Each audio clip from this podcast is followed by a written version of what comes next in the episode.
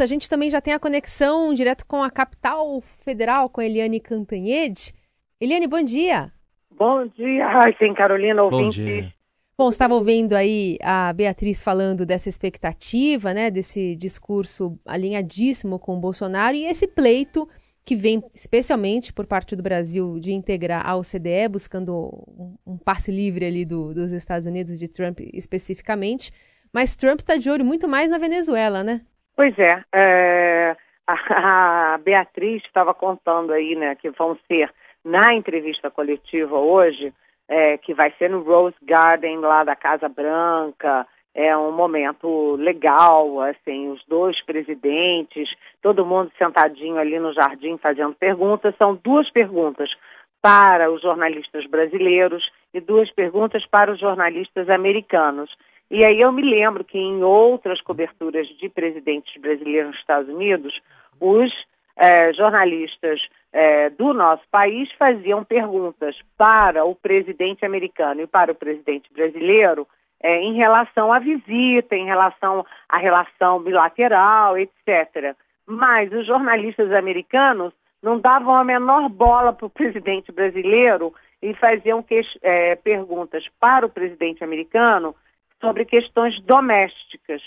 É, não perguntavam sobre o Brasil, nem sobre relações com o Brasil. Então vamos ficar atentos para ver como se comporta a mídia americana nessas perguntas. Se a mídia vai fazer perguntas realmente em relação à relação do Brasil com os Estados Unidos ou em relação diretamente ao Brasil. Agora, uma questão que a Bula é, é, aventou, eu acho super importante, que é o seguinte: até agora, o Brasil está dando tudo de graça, né? é, os vistos americanos, quer dizer, além de americanos, canadenses, japoneses e australianos vão poder vir para o Brasil é, sem pedir visto. Eles entram aqui normalmente, passam passe pela imigração numa boa, né? É, porque são considerados turistas, desportistas, artistas, empresários que têm muito dinheiro e que, portanto, vêm aqui gastar mais e tal. É, e, e, isso é uma novidade assim, bastante é, forte na diplomacia brasileira, que sempre exigiu reciprocidade nessas suas ações. Então, se quebra o visto para americano vir para cá, os americanos têm que quebrar o visto dos brasileiros irem para lá. E isso não aconteceu. Foi uma decisão unilateral, sem pedir reciprocidade. Além disso, um grande é, uma grande reivindicação do Brasil é entrar para a OCDE. E os Estados Unidos previamente já avisaram, inclusive minhas fontes já vinham avisando que os Estados Unidos não vão ceder, até porque tem seis outros países pedindo a mesma coisa e que tem precedência sobre o Brasil nessa questão. Então, os Estados Unidos, que tem aqueles seis outros pedidos, não estão dando prioridade para o Brasil no caso da OCDE. No caso ali é, do, da, do uso da base de Alcântara no Maranhão para fins comerciais, os dois países lucram. É, é bom para o Brasil, que entra nesse mercado de cooperação espacial, e é muito bom para os Estados Unidos, que ganham uma localização estratégica é, de lançamento de satélites. Nessa localização, é, ali no cantinho do Maranhão, é, os Estados Unidos podem ter aí uma economia de até 30% nos seus lançamentos.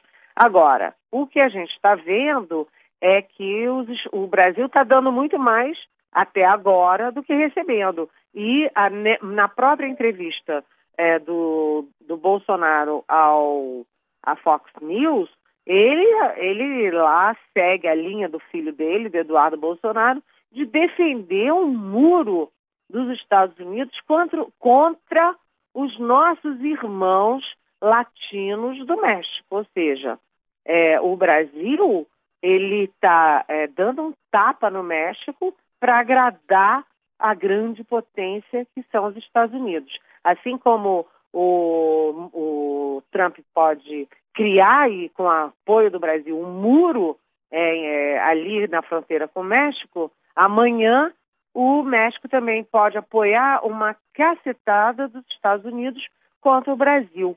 Né? Então, o Brasil está dando tudo de graça, o visto, está dando a Alcântara, que não é exatamente de graça, mas está dando que é muito bom para eles, está dando aí o apoio ao Muro do México, mas o que, que nós estamos levando em, em, em troca? Até agora, isso ainda não está claro. Vamos ver hoje, né? Porque hoje tem uma agenda cheia em Washington. Pode sair alguma coisa, vamos torcer. Tá, tá com cara para você, Eliane, de que tudo que foi anunciado até agora é mais para satisfazer mesmo a, a, a, base ideológica dele aqui, do Bolsonaro, como o Trump faz lá nos Estados Unidos? Aqui no Brasil, né? É, do Bolsonaro Não, aqui. Está claro, claríssimo para mim que o Bolsonaro está fazendo tudo que ele acha super bacana.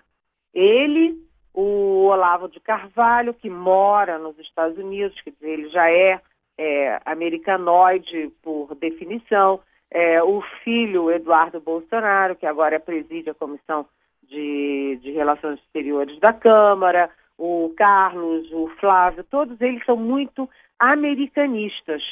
Né? Então, eles estão fazendo aquilo tudo que os americanos gostam. O que é bom para os Estados Unidos é bom para o Brasil do Bolsonaro. Mas isso não reflete uma posição, é, vamos dizer assim, majoritária da população brasileira.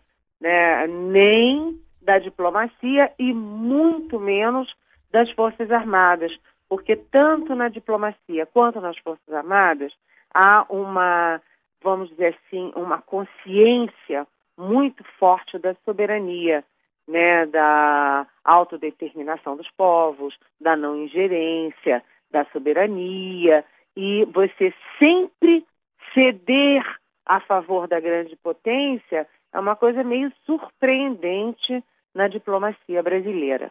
É, de qualquer forma, é, o discurso ontem do Bolsonaro e o discurso do Paulo Guedes, que é o ministro da Economia, foram no sentido de avisar aos investidores que esses sim nos interessam muito, muitíssimo.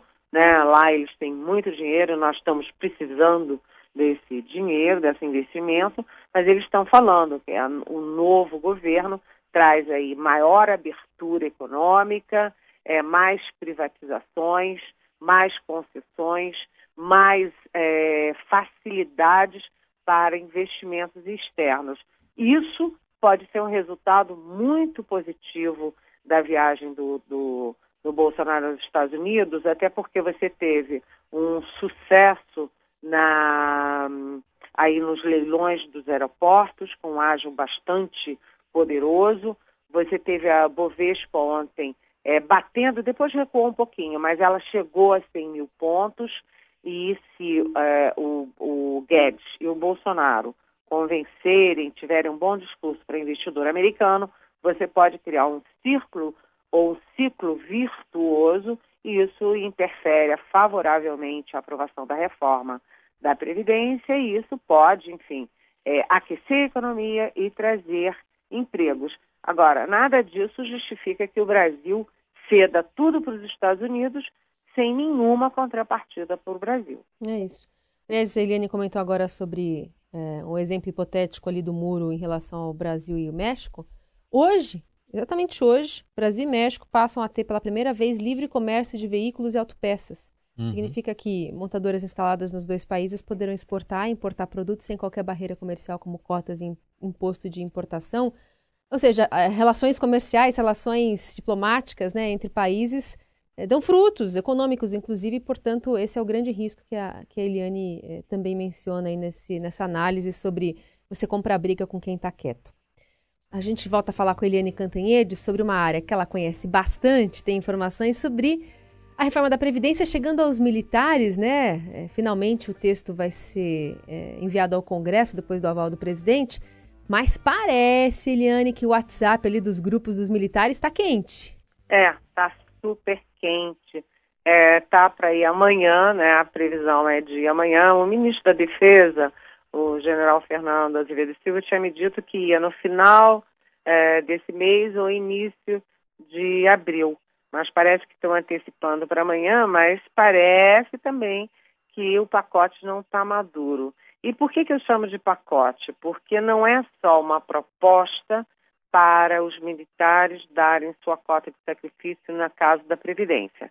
É que é, entrega com uma mão aí a cota de sacrifício na Previdência e com a outra mão pede também compensações para as defasagens históricas nos soldos é, da categoria.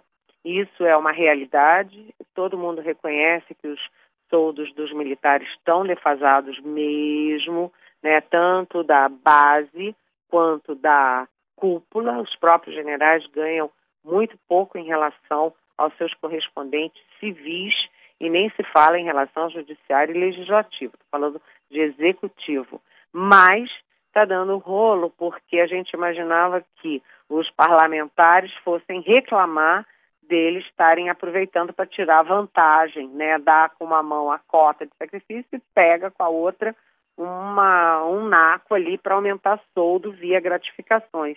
Mas a gente errou, porque a reação não começou pelos parlamentares, mas começou dentro das próprias Forças Armadas, porque o pessoal de menor patente, ali é, subtenentes, sargentos, etc., estão acusando a cúpula de terem privilegiado os de alta patente e deixado os de baixa patente chupando o dedo.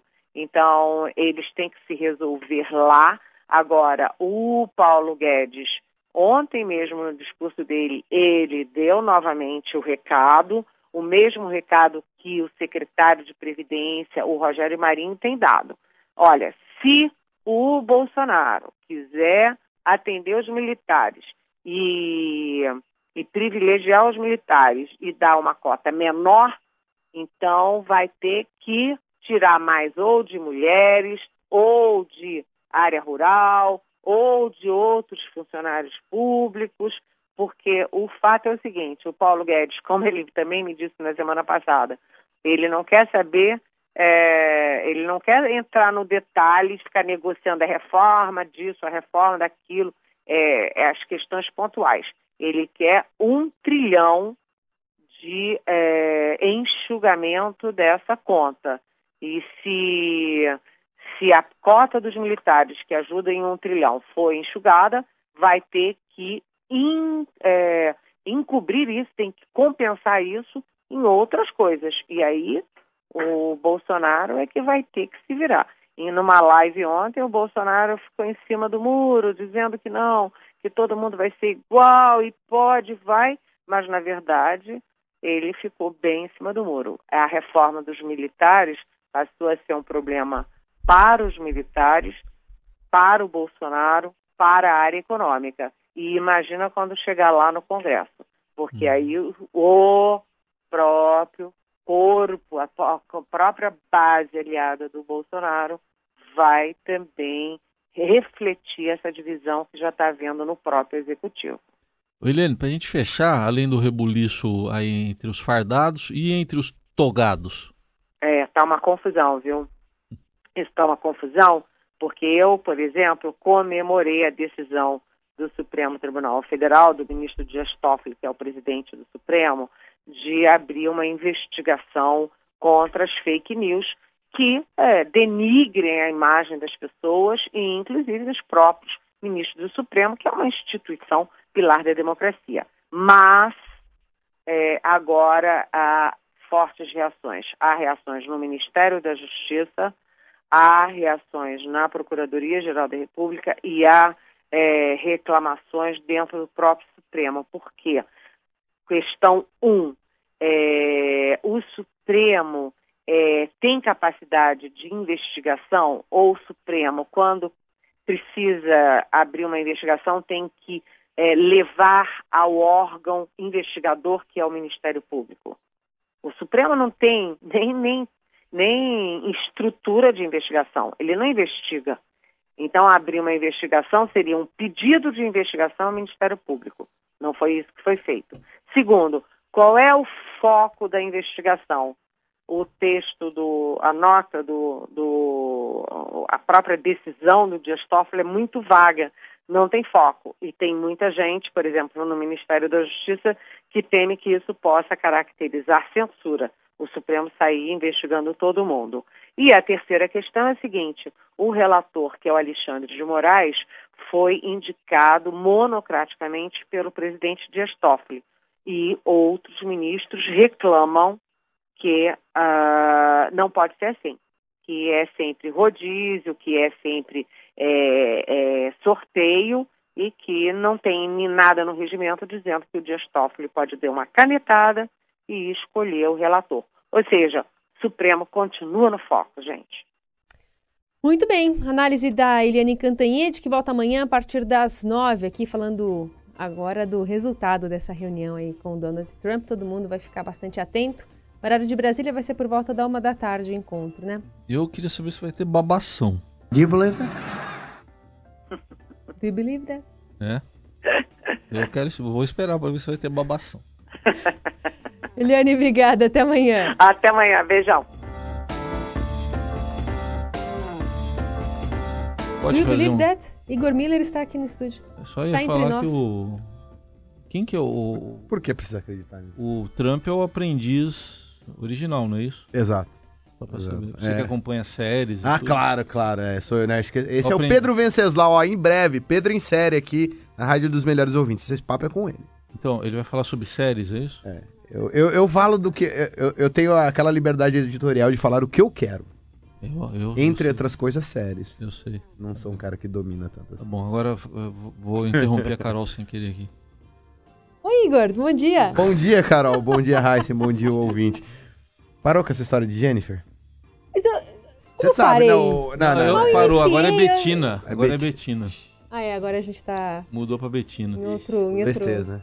Outra vibe. É, o pessoal tá comentando aqui. É, eu, eu, eu, eu, coloquei, executei a Jennifer na nossa programação porque tinha um respaldo jornalístico. Ah, umas três, quatro vezes, né, Nelson? Saiu reportagem. Ele tá... Né, Nossa, é, é, você é uma testemunha ocular. O Igor tá achando que a gente colocou isso